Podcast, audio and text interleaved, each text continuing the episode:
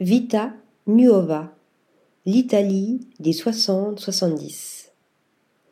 Les intentions provocatrices de mes œuvres sont semblables à mes rêves extatiques.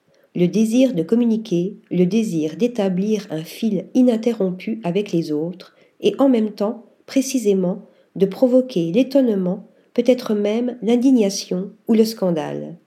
Écrivait en 2005 Lucia Marcucci dans ses mémoires.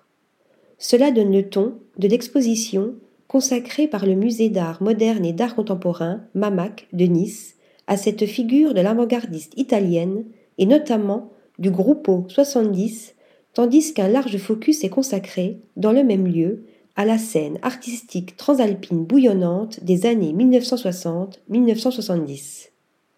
Une avant-garde colorée et effrontée, joyeuse et volontiers irrévérencieuse, faisant grand usage du détournement, des images et du langage, des codes, des formes et des matériaux, pour faire table rase du passé et inventer de nouvelles formes.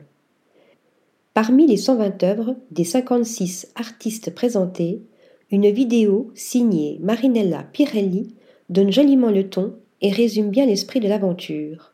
On y voit des pétales de fleurs brûlés un à un par l'extrémité incandescente d'une cigarette. Article rédigé par Stéphanie Duloup.